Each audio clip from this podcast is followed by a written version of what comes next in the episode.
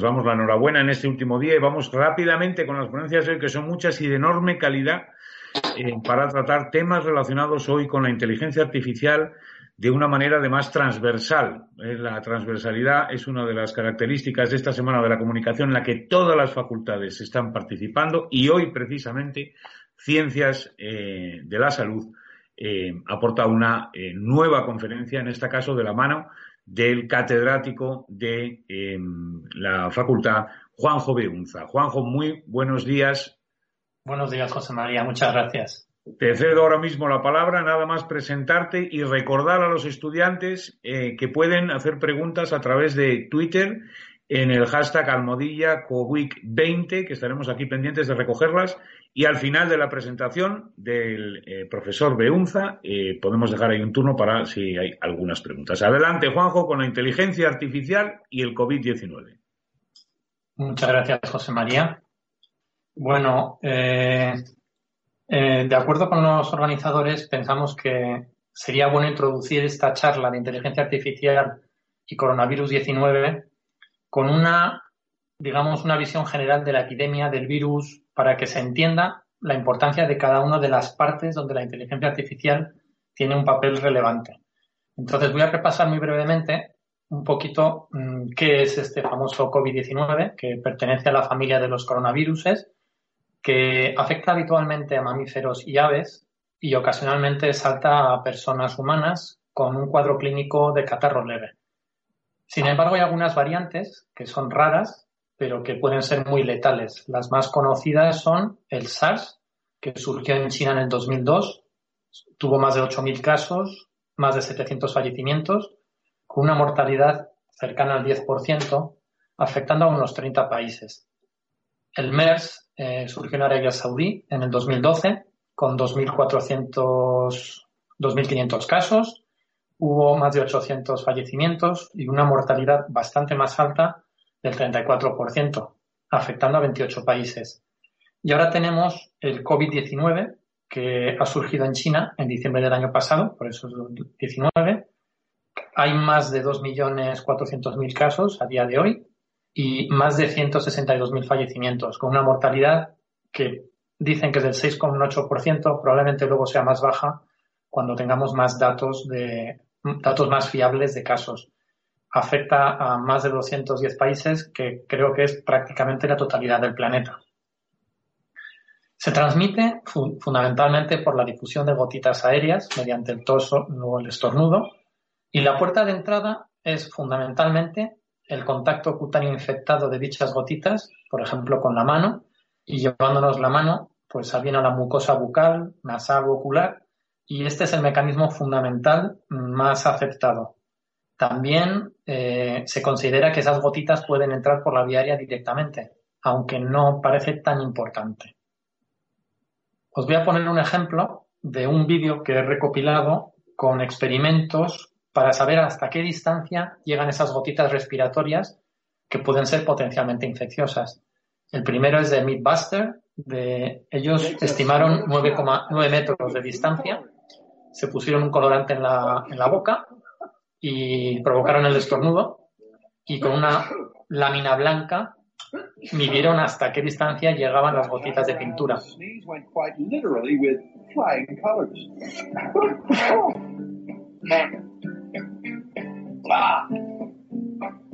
We got one out here at 17 feet. That's not bad. No.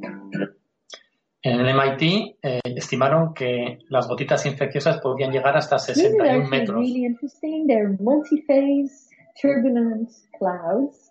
Uh, so there's all sorts of scales also involved.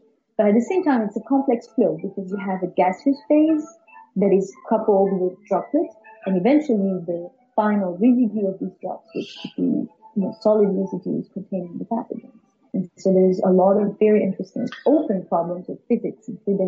pathogens. Y por último, un tercer estudio estimaron que a más de 2,4 metros llega una sustancia que es fluorescente y que pueden analizar mediante una lámpara especial. Look at this. Potential germ splatter from that sneeze all over his body. So this is why it's so important. important to cover up when you sneeze. With the spray reaching from twice as far away, we're going to simulate this sneeze now from eight feet. Back under the black light, look at the splatter we see from our simulation, especially up here around the face. Less splatter, but still lot. Am I safe this distance from you? Absolutely not. How about here? No. Keep going. Keep going. Wow. Around there. In a quiet environment, a sneeze coming out can actually dry up and travel that distance. La prevención fundamental del coronavirus es, por tanto, el lavado frecuente de manos, que es la vía fundamental de transmisión.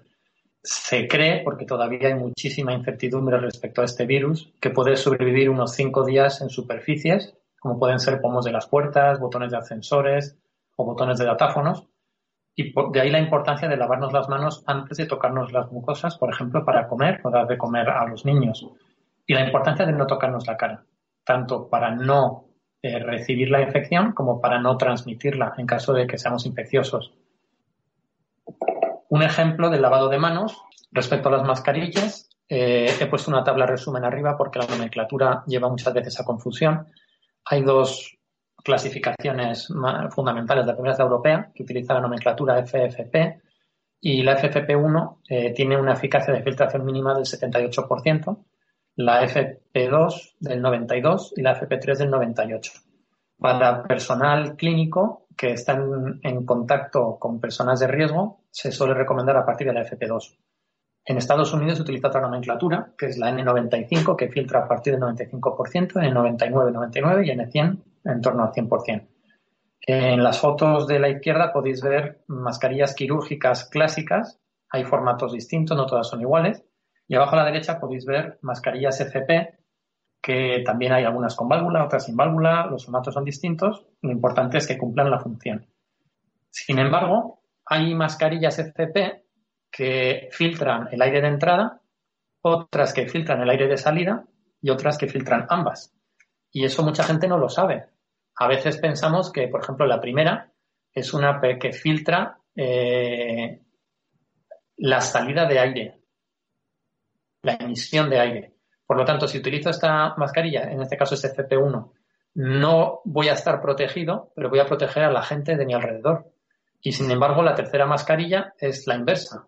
Entonces, no toda mascarilla FP realmente nos está protegiendo, porque hay que ver si es una protección de filtro de entrada, de filtro de salida o ambas.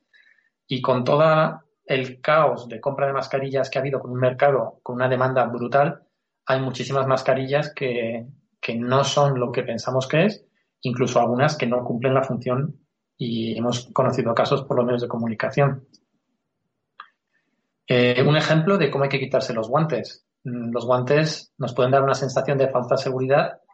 La importancia de los guantes es que la parte exterior del guante toque la otra parte exterior del guante y que la mano solamente toque la parte interior del guante. De manera que eh, la parte interior del guante es como si estuviera limpia en contacto con nuestra piel y la parte exterior eh, asumimos que está contaminada. Por eso usar guantes y luego al quitárnoslos, tocarlos por todos lados en la parte exterior con la mano, pues eh, bueno, el vídeo me parece que se ha cortado un poco, no está saliendo muy bien, así que lo voy a pasar. Y, respecto a la infecciosidad del coronavirus 19, es muy alta. El número reproductivo, la R, que es el número de personas a las que un paciente transmite la enfermedad, está en torno a 3, 3,5 mientras que en la gripe común está en 1,3. Es decir, un paciente con gripe transmite la enfermedad a 1,3 personas, un paciente con COVID transmite la enfermedad a 3, entre 3 y 4 personas.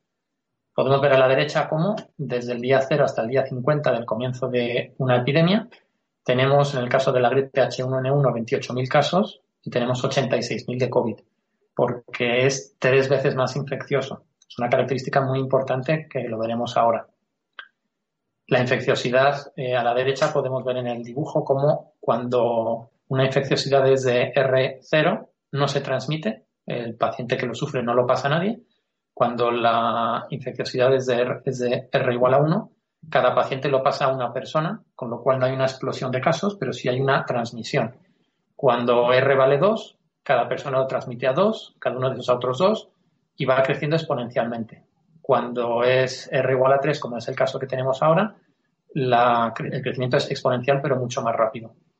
Para poner un ejemplo, si partimos de 20 pacientes y tenemos en cuenta 7 días de contagio, en tres meses tendríamos 466 casos de gripe común y 30.000 casos de COVID-19. Ahí se ve la diferencia tan grande en cuanto a volumen de pacientes. Al ser el COVID tan altamente infeccioso y además al ser infeccioso antes de dar síntomas, fiebre o tos, que es lo más clásico, es muy difícil controlar el foco inicial. Y el número de personas se puede duplicar de personas infectadas cada 3-7 días, por eso hace que sea muy difícil su control. Y además, para hacerlo más complicado todavía, los pacientes pueden ser infecciosos hasta dos semanas después del fin de los síntomas. Este es un ejemplo de una herramienta que hemos desarrollado en la Universidad Europea junto con R Ladies, que es un grupo tecnológico que utilizan R, y está publicado en la página web que veis abajo y podemos ver el número de contagiados en España a tiempo real, está actualizado con los datos del Ministerio y podemos comparar las comunidades autónomas, podemos ver eh, casos confirmados, fallecidos, ingresos en UCI, etcétera. Y aquí veréis que cada dos, tres días estamos duplicando el número de casos en cuando estaba la curva en su vida. Parece que la curva ya empieza a controlarse y que todas las medidas que vamos a comentar eh, están siendo eficaces. Para el diagnóstico hay tres herramientas fundamentales. Primero, detectar el, ARN, el RNA del virus. Aquí en el dibujito es esta espiral interior. Se hace mediante la PCR, Polymerase Chain Reaction. Es muy fiable, es el test más fiable de todos, pero es complejo y es caro. La ventaja que tiene es que no solamente nos dice si hay virus del coronavirus, sino que además nos dice la cantidad de virus, con lo cual es un dato a veces clínicamente relevante. En segundo lugar, podemos detectar algún trocito de la pared o de la membrana del virus, detectar antígenos, es menos fiable, es más sencillo, es más barato y solo nos dice si hay o no hay, positivo o negativo. Y en tercer lugar, podemos identificar anticuerpos, que son una de las partes del sistema inmunológico y que lo utiliza el cuerpo para defenderse del virus. Eh, tarda unas dos semanas en ser positivo tras la infección, pero nos habla del estado inmune. Esto será importante a la hora de analizar la población, si realmente la población ha pasado la infección o no la ha pasado y si puede tener algún tipo de inmunidad o de protección. El curso clínico tiene como dos fases. La primera es una fase de replicación viral, donde la sintomatología suele ser más bien leve. Y la segunda fase, lo que ocurre es que cuando el sistema inmune empieza a luchar contra el virus, se produce como una especie de guerra interior en el organismo que daña al propio organismo. Es como si el virus estuviera agarrado en Carabanchel y toda nuestra artillería ataca Carabanchel y probablemente acabe con el virus, pero también puede que acabe con parte de Carabanchel. Es en esta segunda fase donde se producen los cuadros clínicos más dramáticos. El más clásico probablemente sea la neumonía por COVID, que es muchas veces lo que al final termina pues, con un cuadro mal, con una evolución mala. Aquí vemos una imagen de un escáner pulmonar y si veis toda esta línea, esta especie de retícula blanca en la parte posterior del pulmón, debería ser negro, pero es blanquecino y eso es un poco la inflamación que se está provocando en el pulmón por el sistema inmune que hace que el pulmón pues, no pueda funcionar correctamente. La mortalidad del COVID eh, se considera en torno al 1% para personas mayores de 50 años y sube a un 15 para personas mayores de 80 años. Es decir, la mortalidad se dispara con la edad, especialmente si son personas con patología de base. Y es llamativo como cuando a esas personas se les intuba, cualquier edad, la intubación tiende a ser larga, en torno a 20 días de media, en algunos casos hasta un mes o dos meses. En el caso de la gripe común, la mortalidad eh, general es del 0,1%, más baja, y más de 65 años, 65 años es un 1%. Pero no nos olvidemos que la gripe afecta a mucha gente. Por ejemplo, en España, el año pasado se contagiaron medio millón de personas y fallecieron 6.300. Eh, la diferencia con el COVID es que esos fallecimientos no fueron todos concentrados en dos meses, sino que fueron a lo largo de muchos más meses. Y en el mundo, pues el número de fallecidos al año está en torno a entre medio millón y un millón de personas. Arriba vemos que el 80% de los casos de coronavirus son leves un 20% requieren hospitalización y de esos, pues en torno a un 5% requieren cuidados intensivos y o ventilación. Las medidas sociales fundamentalmente son la contención, es decir, identificar esos primeros casos esperemos que asintomáticos todavía, controlarlos y aislarlos, y a todas las personas que han estado en contacto con, ese, con esos casos iniciales, también aislarlos. Cuando eso generalmente no consigue controlar la epidemia, se pasa a la mitigación, que es el distanciamiento social, que es donde estamos ahora en España. ¿Qué se busca con la mitigación? Reducir la infecciosidad, reducir ese número R de 3 a menos de 1. En cuanto pasemos esa infecciosidad a menos de 1, la epidemia va a morir por sí sola. Lo que se busca al final es, como vemos en la gráfica de abajo, es aplanar la curva. Es decir, que los casos serios que requieren cuidados hospitalarios no vengan todos de golpe superando la capacidad del sistema sanitario, sino que vengan de una manera más lenta y podamos darles una atención adecuada. Este es un vídeo que refleja qué ocurre con el distanciamiento social.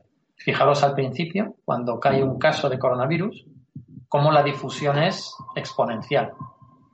Es una cadena.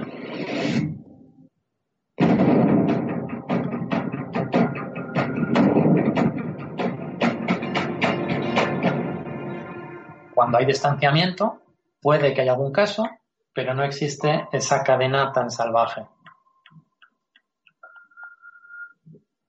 Resumiendo ya la parte clínica y termino con esto, eh, el coronavirus tiene una gran rapidez y facilidad de difusión. El número de casos se dispara exponencialmente, con prolongada estancia en UCI, por lo que el sistema sanitario se colapsa, especialmente las UCIs. Los profesionales sanitarios están expuestos al contagio, por lo tanto hay muchas bajas por enfermedad y contagiosidad, y además pues eh, hay un alto riesgo para personas de edad avanzada con patologías previas. ¿Dónde encaja la inteligencia artificial? Pues en todo este proceso. Vamos a resumirlo en estos cinco apartados. Primero el diagnóstico. Se puede hacer diagnóstico por síntomas, como veremos por bots, también por telemedicina, como asistente clínico bien al médico, bien al enfermero, eh, mediante el diagnóstico de signos, hablaremos de la temperatura remota, el diagnóstico por eh, neumonía, bien placa de toras o escáner, y hablaremos de un caso muy interesante de diagnóstico por sonido, al toser o al hablar. También la inteligencia artificial puede ayudarnos en la predicción, por ejemplo, saber qué personas van a tener alto riesgo de acabar en la UCI para que el cuidado inicial pueda ser enfocado. También de necesidades materiales y de recursos humanos de hospitales y de sistemas sanitarios y predicción de curvas epidemiológicas, es decir, el número de casos que va a haber, cuándo vamos a llegar a la, punta de la curva, cuándo va a caer, etc. También se aplica el desarrollo de nuevos fármacos, bien búsquedas de nuevas moléculas, aunque esto es muy lento, y sobre todo el aceleramiento de ensayos clínicos, por ejemplo, en el reclutamiento de pacientes. El cuarto apartado, desarrollo de vacunas, que es muy importante. Y el quinto, el aislamiento de casos de, y de riesgo, que es lo que hemos hablado de contención-mitigación, y que tiene que ver con el control de posicionamiento, control de contactos de riesgo y el carnet inmunológico del que ahora hablaremos.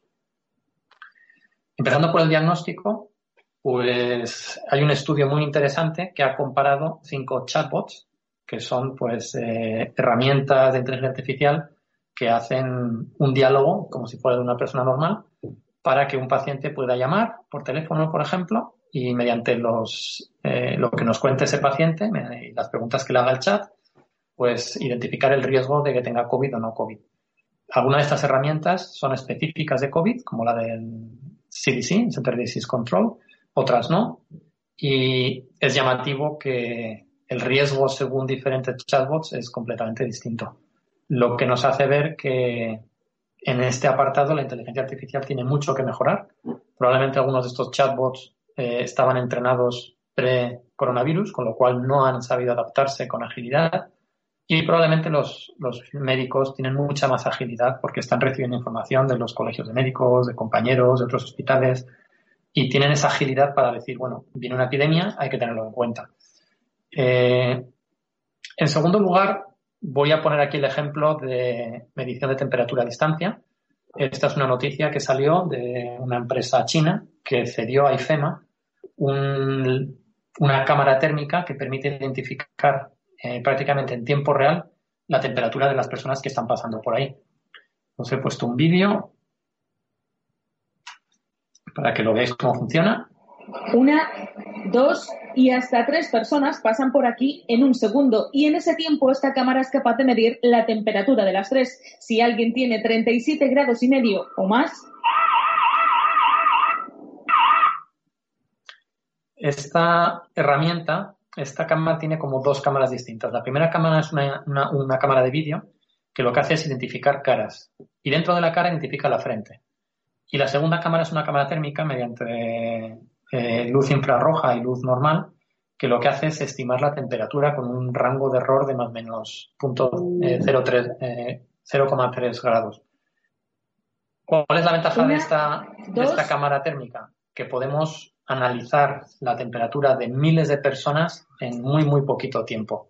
Perdonad que se me ha arrancado el vídeo. Por lo tanto, no necesitamos hacer una medición manual uno a uno, que sería muy lento. Esto puede medir de manera automática a mucha gente que está entrando bien pues, en un hospital o puede ser en un estadio o en donde sea. La desventaja que tiene este, esta detección de casos es que los casos que son asintomáticos, que no tienen fiebre, se van a colar. Por eso esta herramienta puede ayudar, pero tampoco es la solución para detectar esos casos iniciales. Una, dos y hasta tres personas pasan por aquí en un segundo. Os he puesto otro vídeo de qué ve una cámara de Tesla para que veáis que la tecnología es prácticamente la misma. Es una identificación mediante cámara de vídeo con unos algoritmos de redes neuronales profundas. Y la única diferencia es que el coche Tesla está identificando todos los objetos que ve por el camino y nuestra cámara térmica solamente identifica caras, lo cual es más sencillo. Pero la tecnología es muy, muy parecida. Al final, aplicar inteligencia artificial al coronavirus, eh, en sí, la tecnología, a ver, entenderme bien, no es que no sea complicada. Esas cámaras de identificación de temperatura se están utilizando de manera masiva en China, por ejemplo, en los metros, para identificar personas con fiebre o que, bueno, que puedan ser casos de COVID. Eh, en España no se están utilizando de esa manera, se utilizan solamente en IFEMA y en algún otro sitio, pero bueno, son herramientas disponibles que, bueno, que pueden cumplir su función. Ejemplos más de algoritmos de inteligencia artificial. Este es un ejemplo de un algoritmo de diagnóstico de placa de tórax que se hizo en Canadá. Tenía un vídeo anterior y que se me ha desaparecido, lo siento, de dos alumnos de la Universidad Europea de Telecomunicaciones, Javier y Flavio, que han desarrollado un algoritmo para diagnóstico automático de coronavirus en placa de tórax. Eh, hace dos días salió en el telediario de Antena 3 por la noche, está saliendo en muchos medios de comunicación, que es un algoritmo muy bien hecho, muy bien diseñado, eh, y lo que han hecho es empaquetar una página web abierta y completamente gratuita para que todas las personas que quieran puedan subir su placa de tórax y que el algoritmo les dé una estimación del riesgo de sufrir coronavirus 19 o no. Algoritmos también se han hecho para escáneres, neumonía en escáner. Y esto es un algoritmo muy, muy bonito. Ahí se me ha pasado, perdón. Que en España la primera persona que yo le oí hablar de ello fue Ana Laguna, que la tenéis abajo a la izquierda, y que lo que hace es analizar mediante el ruido que producimos al toser y al hablar si podemos tener coronavirus. Para ello, ella tiene una experiencia muy grande porque ha, ha comercializado un dispositivo para diagnosticar eh, causas de llanto en niños, de manera que tú al aparatito ese le pones al niño llorando, graba el audio y solamente con el audio y con redes neuronales lo que hace es estimar las posibles causas de por qué está llorando. Y ella, bueno, dio una conferencia en la Universidad Europea hace no mucho tiempo y la verdad es que funciona muy bien. Y esa tecnología para analizar el llanto de los niños es relativamente fácil transferirla a clasificación del ruido eh, eh, al, toser o ruidos respiratorios. Eh, y no es la única que está trabajando en esto. Esto es un equipo de Cataluña que junto con el MIT está haciendo lo mismo. Y esto es un equipo de Suiza que está haciendo lo mismo. Y esto es una publicación de Oklahoma que ya han publicado un algoritmo haciendo lo mismo. No es sorprendente que haya muchos grupos que en paralelo hagan lo mismo con inteligencia artificial porque al final, eh, cuando tienes un algoritmo muy bueno para sonido o muy bueno para imagen y son algoritmos abiertos, públicos, pues es relativamente sencillo hacerlo. La gran dificultad no está tanto en el algoritmo, sino en los datos. Conseguir datos fiables, bien clasificados y con un volumen suficientemente grande para que las redes neuronales o los algoritmos que hayamos elegido puedan entrenarse adecuadamente. Lo que, en relación a la predicción, eh, se están utilizando algoritmos de inteligencia artificial para saber qué pacientes van a requerir UCI y van a requerir ventilación. Y esto es importante, primero, para el paciente, y segundo para el sistema sanitario. Otro ejemplo más de una empresa de termómetros, Kinsa, que es un termómetro que recibe eh, digitalmente la información de todos los usuarios porque está conectado a Internet, es un Internet of Things, y cómo ellos pueden hacer una estimación de la evolución de la epidemia en Estados Unidos utilizando datos de sus usuarios. Y es otro ejemplo pues, de Big Data, ¿no? de utilización de datos en concreto para salud pública. Esto es otro ejemplo, Blue Dot, que lo que hacen es analizar cada día 100.000 artículos en 65 idiomas para buscar, por ejemplo, de informes gubernamentales locales o regionales, información compatible con difusión de la epidemia. Eh, esto lo están haciendo varias empresas, Metabiota es otra, que tiene un mapa pues muy bonito con cómo se va difundiendo y los circulitos, el tamaño corresponde a la importancia, al número de casos. Otras aplicaciones de inteligencia artificial lo que hacen es rastrear redes sociales para buscar también indicios de difusión de la epidemia. Y pasamos a los fármacos. Eh, puede parecer como muy, muy, muy técnico y poco importante, pero esto es muy importante. DeepMind lo que hace es analizar cómo se doblan tridimensionalmente las proteínas del virus y eso es muy importante para poder identificar moléculas generalmente ya existentes que puedan tener acción contra el coronavirus. También para el desarrollo de nuevos fármacos, pero sobre todo para buscar moléculas que ya conocemos y que son bastante seguras para ver si pueden atacar al, coronavirus. Eh, un resumen solo, pues, ¿qué tipo de tratamientos hay para el coronavirus? Pues, en primer lugar, podemos atacar al virus, bien con Remdesivir, que es el fármaco más que más sale en los medios de comunicación. También se ha probado Ritonavir con eh, Lopinavir, que es una combinación que se usa en el VIH. El segundo gran bloque, este, este primer bloque tendría que ver en el gráfico de abajo a la derecha con esta primera fase de replicación viral. El segundo bloque son inmunomoduladores e inmunosupresores, como la cloroquina, interferón beta, tocilizumab, corticoides, que lo que hacen es intentar cambiar la respuesta inmune que puede provocar daño en el organismo.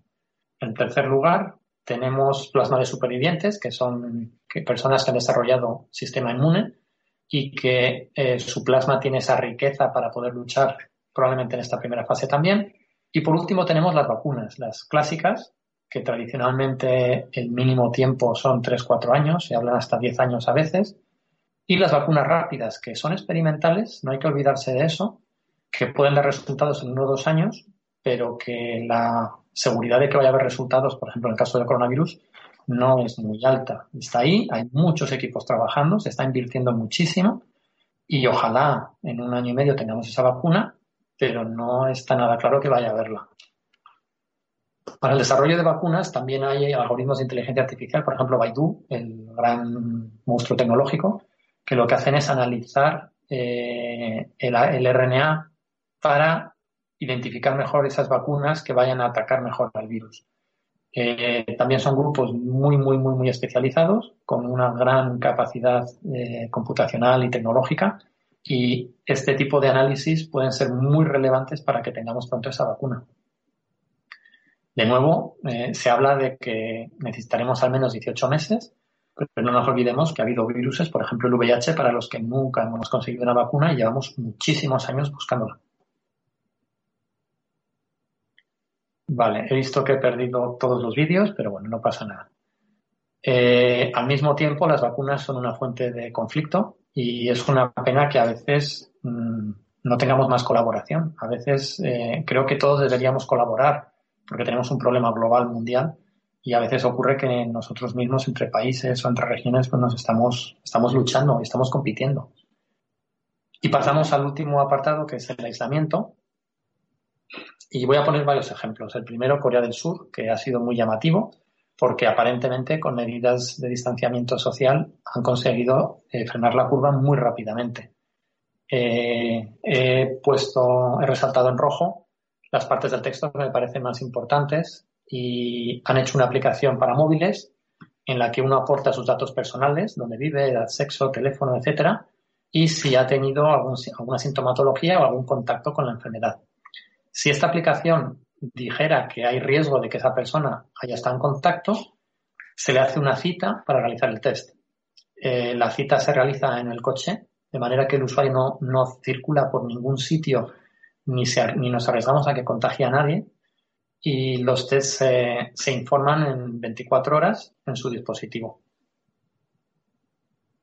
Eh, la idea es que no esperemos a que el paciente llame al centro de salud porque se encuentra mal, sino que nosotros vamos a ir a buscar a todos los posibles casos antes de que tengan cualquier sintomatología.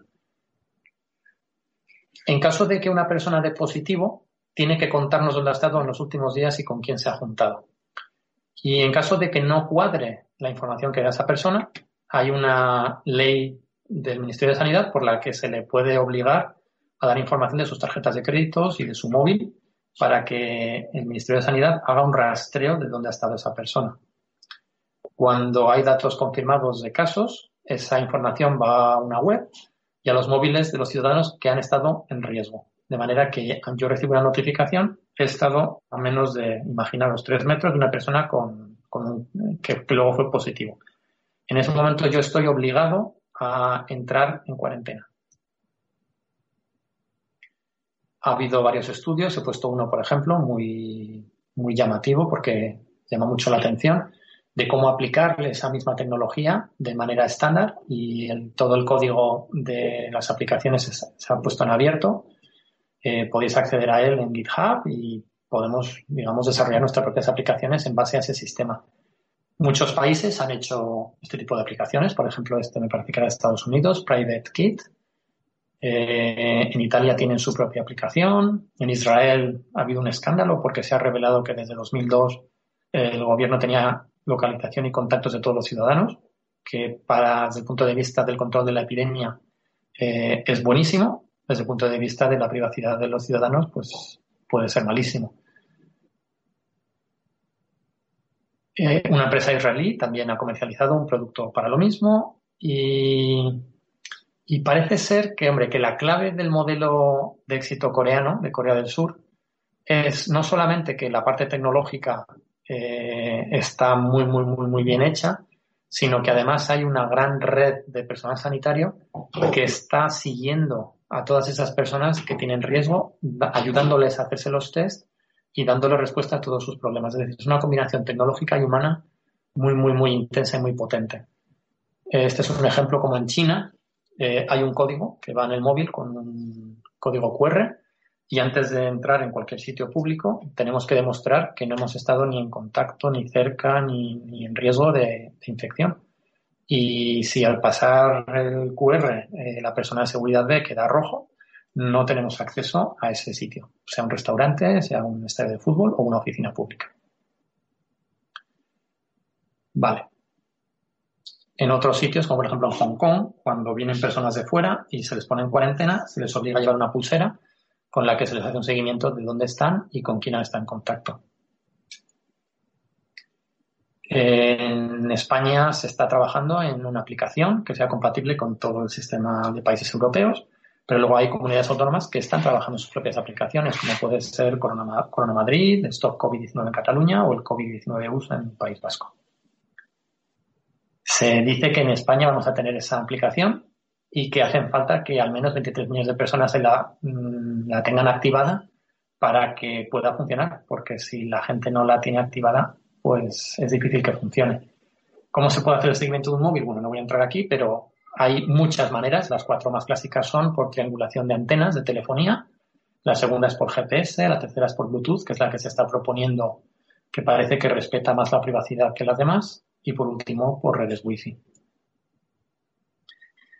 Eh, tenemos conocimiento de que las grandes tecnológicas tienen información de nuestra localización. Por ejemplo, Google se sabe que aunque pongamos que no queremos eh, geolocalización, la está utilizando, sobre todo para publicidad, pero ahí las grandes tecnológicas pues tienen mucho ganado entre comillas porque toda esa información ya la tienen. Lo que han hecho ahora Google y Apple es unificar parte técnica de sus eh, geolocalizadores y de sus contactos con otros mediante Bluetooth, con otras personas, para que ya no solamente puedan identificar las personas que están en contacto Google, Google y Apple, Apple, sino también mezclar Google y Apple. Todo esto, desde el punto de vista del control de la epidemia, puede ser muy bueno, pero trae muchísimas cuestiones sobre privacidad, sobre esos datos, dónde van a estar, quién los va a manejar. Eh, algunas de las propuestas de Bluetooth Eh, se dice que la información no queda registrada en ningún sitio, pero tampoco tenemos a veces garantías totales y sabemos que es un campo que siempre ha sido un poco oscuro, que nunca han sido demasiado claros con qué hacían con nuestros datos. Entonces ahora hay como mucha desconfianza y esto va a levantar un debate social muy, muy importante. dejamos eh, que nuestra privacidad quede en manos de tecnológicas o de gobiernos o de gobiernos autonómicos o, lo negamos, eh, nos aprovechamos de todas estas herramientas que pueden ser esenciales para reducir el confinamiento y empezar una vida más normal, más rápido. Y la importancia de, este, digamos, de esta vigilancia social queda reflejada en el dibujo de arriba.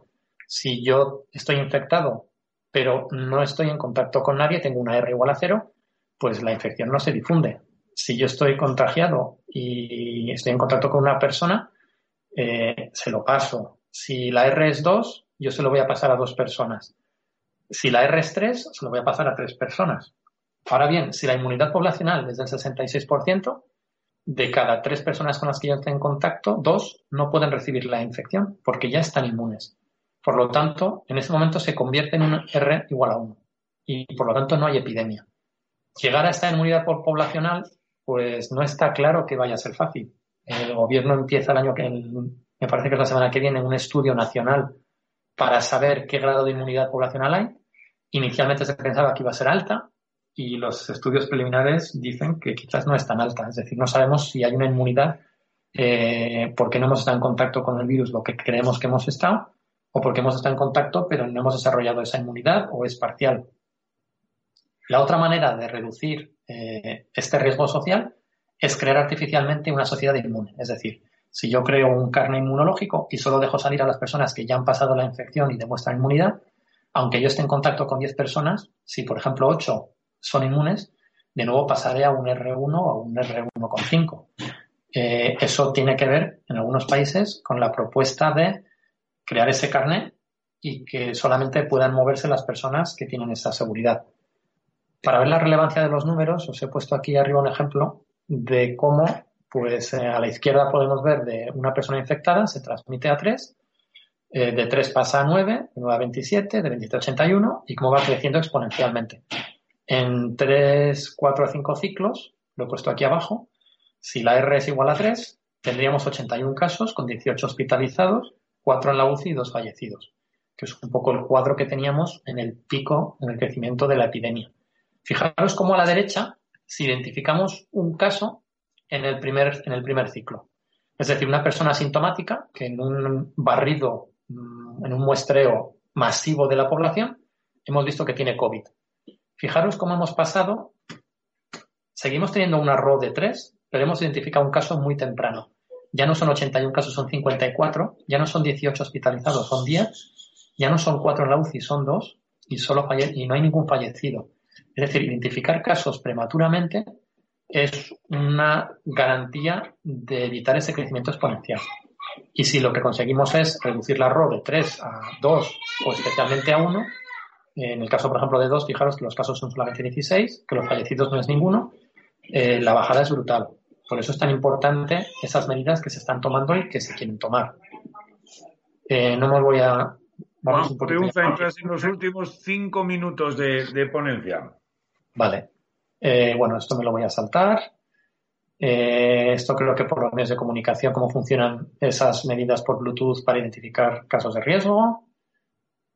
Y el pasaporte COVID del que se está hablando, que en algunos países como por ejemplo Alemania mm, lo están ya pensando ya para implementarlo y que en España expertos de medicina preventiva han dicho que no les parece adecuado por muchas razones y algunas de ellas razones éticas y de privacidad. De ahí la importancia de este debate que, estamos teniendo y que hay que tenerlo. Creo que no hay que ser naif, creo que, es importante aceptar lo que hagamos entre todos y ponernos de acuerdo. Eh, otro ejemplo, y voy terminando, eh, hoteles en Beijing no pueden admitir pacientes en el hotel si no demuestran que tienen un test negativo frente al coronavirus.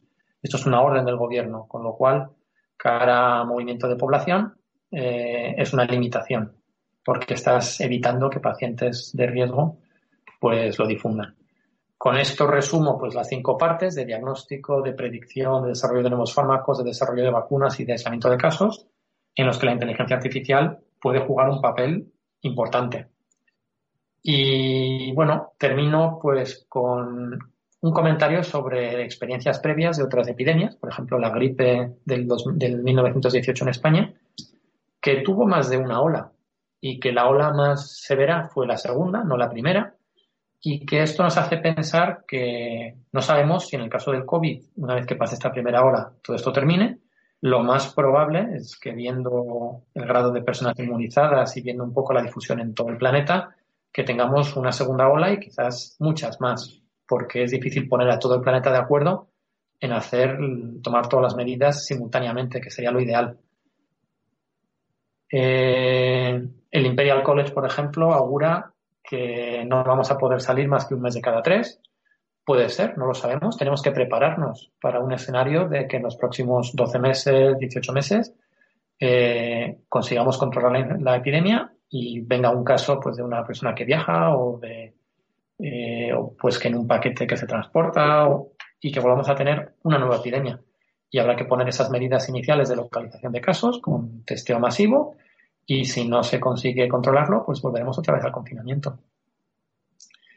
Y así termino. Creo que la colaboración es importantísima y esencial. Creo que todos estamos en esto y no todos en Madrid, todos en España, todos en el mundo, todos en el planeta. Y que creo que tenemos un grupo de expertos muy valioso. Yo cuando les oigo hablar me parece que son muy sensatos y que creo que más allá del debate que podamos tener en medios de comunicación, en redes sociales, lo que hay que hacer es eh, seguir sus indicaciones. Hay muchísima incertidumbre con el virus, o sea que nos vamos a equivocar por el camino, pero iremos aprendiendo. Entonces, creo que estamos en muy buenas manos. Y quiero agradecer pues todas las fuentes de información que son muchísimas. Todo lo que he dicho no es mío, eh, son cosas que he aprendido de otras personas, de publicaciones, de plataformas y que bueno, pues quedo a vuestra disposición para preguntas, para comentarios, para lo que queráis, si hay espacio. Muchas pues gracias, José María. Hay espacio, Juanjo Beunza, te voy a magnífica ponencia. Muchísimas gracias por la capacidad de síntesis y por la diversidad de fuentes y ejemplos que nos has, con los que nos has eh, ilustrado. Dice Susana, dice en Juanjo Beunza, nunca defrauda. Dice en Twitter eh, Susana, hoy precisamente Le Monde eh, abre con una referencia a dos investigaciones que acaba de, desarrollar el Instituto Pasteur y lamentablemente coincide con alguna de las cosas que ha señalado y al final. La inmunidad colectiva es un horizonte lejano todavía. Hace una pregunta eh, Maurice eh, de la Fior que dice, a menudo los avances en el ámbito de la inteligencia artificial, alumno de, nuestra facultad, en el ámbito de la inteligencia artificial resultan eh, recortes o derivan recortes en la privacidad de los ciudadanos. ¿Dónde ve usted la línea que no deberíamos atravesar? Menuda pregunta. Eh, yo no creo que haya una línea. Creo que distintas personas están dispuestas a ceder su privacidad por servicios. Eh, esa línea creo que es distinta para cada uno. Yo creo que lo que está marcando la Unión Europea, que es probablemente la normativa más restrictiva de todo el planeta, eh, creo que es la dirección correcta. Es decir, la inteligencia artificial me parece que puede ser muy útil y muy interesante, pero creo que siempre hay que pedir a las personas sus datos. Por ejemplo, en el caso clínico de pacientes, placas de tórax, creo que, que no pasa nada por pedir a las personas el permiso de consentimiento. Y si lo dan, fenomenal, y si no lo dan, pues no tienen sus datos. Y, por ejemplo, los alumnos de la Universidad Europea que han desarrollado este algoritmo para diagnóstico en placas de tórax, Javier y Flavio, han hecho un llamamiento social para que los pacientes directamente pasen las placas a una aplicación web que ellos han creado, a una página web, de manera que el paciente es el que da el consentimiento para que su información se utilice para mejorar las herramientas. Creo que estamos mm, prácticamente casi todos dispuestos a dar mucha información siempre que sepamos qué se hace con ella. Y el gran problema que hay ahora es que no lo tenemos nada claro. Por eso hay mucha desconfianza.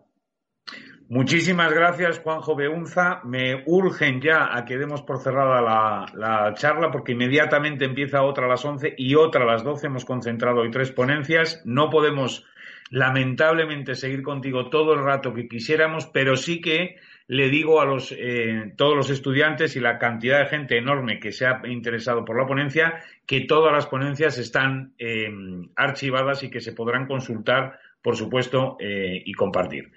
Muchísimas gracias, catedrático Juanjo Beunza y a la, a la Facultad de Ciencias de la Salud por su colaboración inestimable en esta Semana de la Comunicación.